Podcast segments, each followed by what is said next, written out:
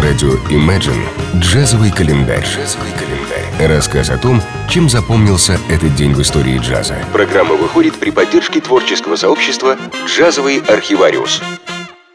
В воскресенье 8 декабря 1957 года в 17 часов в прямом эфире из CBS-студию, расположенной в городском театре на 9-й авеню в Нью-Йорке, впервые вышла телепрограмма «The Sound of Jazz» – «Звуки джаза».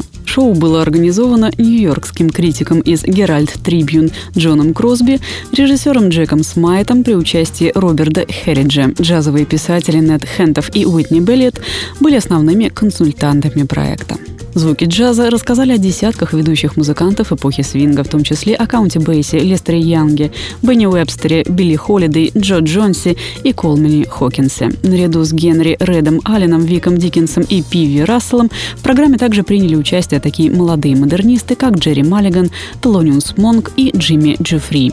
Программа сумела гармонично объединить музыкантов различных направлений, как, например, во время исполнения пьесы «Fine and Mellow». Билли Холидей и ее давний друг Лестер Янг в пьесе «Fine and Mellow» играют вместе в последний раз. Джазовый критик Нед Хентов, который тоже принимал участие в шоу, вспоминал, что Янг чувствовал себя очень слабо. Вебстер сыграл первое соло и тогда, пишет Хентов, Лестер встал и сыграл самый чистый блюз, который я когда-либо слышал. Лестер и Билли Холидей смотрели друг на друга, и она кивала ему с полуулыбкой, как будто бы вспоминала то, что было когда-то давным-давно. В диспетчерской студии звукозаписи все плакали. Когда шоу закончилось, они разошлись в разные стороны. Критик Джек Гульд написал в «Нью-Йорк Таймс». Это было словно телеискусство вышло замуж за искусство музыкальной импровизации. Результат оказался чрезвычайно творческим и свежим. Джазовый календарь. Легендарный эстрадный музыкант, комик и один из самых главных шоуменов 60-х Сэмюэл Джордж Сэмми Дэвис-младший родился 8 декабря 1925 года в Гарлеме, штат Нью-Йорк. Танцевальная карьера мальчугана началась в три года, когда он начал выступать в Водевиле. Сэмми, его отец и родной дядя мальчугана Уилл Мастин выступали в составе трио Уилла Мастина, пока Сэмми не отправился служить в армии Соединенных Штатов во время Второй мировой. После возвращения домой Сэмми Дэвис возобновил свою карьеру в шоу-бизнесе, а также учился игре на различных музыкальных инструментах. В 1954 году карьера Сэмми Дэвиса оказалась под угрозой. Он попал в тяжелую автокатастрофу, в которой потерял левый глаз. Через несколько месяцев После автокатастрофы музыкант вернулся на сцену и в 1956 году дебютировал на Бродвее и в серьезной роли в кино в фильме «История Бенни Гудмана». С 1959 года Дэвис также выступал в составе группы кружка «Крысиная стая» Red Pack Фрэнка Синатры, где был единственным темнокожим участником. Вместе с Red Pack он снялся сразу в нескольких художественных фильмах, первым из которых стала криминальная комедия 60-го года «11 друзей Оушена». В 1966 году Дэвис начал вести собственную телевизионную программу шоу Сэмми Дэвиса-младшего, а в 70-м появился в камео-роли в фильме «Элвис. Все как есть». В 1988 году Дэвис воссоединился с Синатрой и отправился в международное турне, где выступал также с Дином Мартином, еще одним бывшим участником Red Pack, и Лайзой Минелли. Скончался Дэвис в 90-м году в Беверли-Хиллз от рака горла, отказавшись от операции, поскольку она не оставляла ему шансов петь. Джазовый календарь. 8 декабря 1925 года в Норристауне, округ Монгомери, родился Джимми Смит, безусловно, лучший исполнитель на хаммонд-органе в 50-е и 60-е годы. Настоящий король соул-джаза, хоть и не коронованный, так и не получивший ни одного высокого титула. Он революционизировал инструмент, показав, как его можно творчески использовать в джазовом контексте, и изменил статус электрооргана, превратив его из забавной игрушки в базовый джазовый инструмент. Его сессии на Blue Note 56 года очень высоко зарекомендовали Джимми и оказали огромное влияние на последующую карьеру. Смит изменил звучание органа, инструмент зазвучал как целый ансамбль. Он преобразил палитру звучания ритм блюза, блюза и госпела, используя стандартные элементы музыканты бибопа и создал ликующий притягательный звук, который немедленно подхватили другие.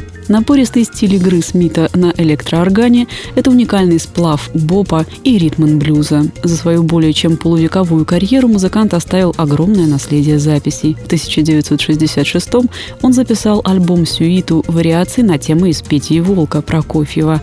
В конце 70-х годов с помощью жены Лори Уорд открыл в Лос-Анджелесе собственный клуб. Последней работой Джимми Смита стал записанный совместно с молодым органистом Джои Ди Франческо альбом «Легаси». Джазовый календарь на радио Imagine. Чем запомнился этот день в истории джаза, читайте на странице творческого сообщества «Джазовый архивариус» ВКонтакте. Послушаем композицию «The Cat» в исполнении Джимми Смита.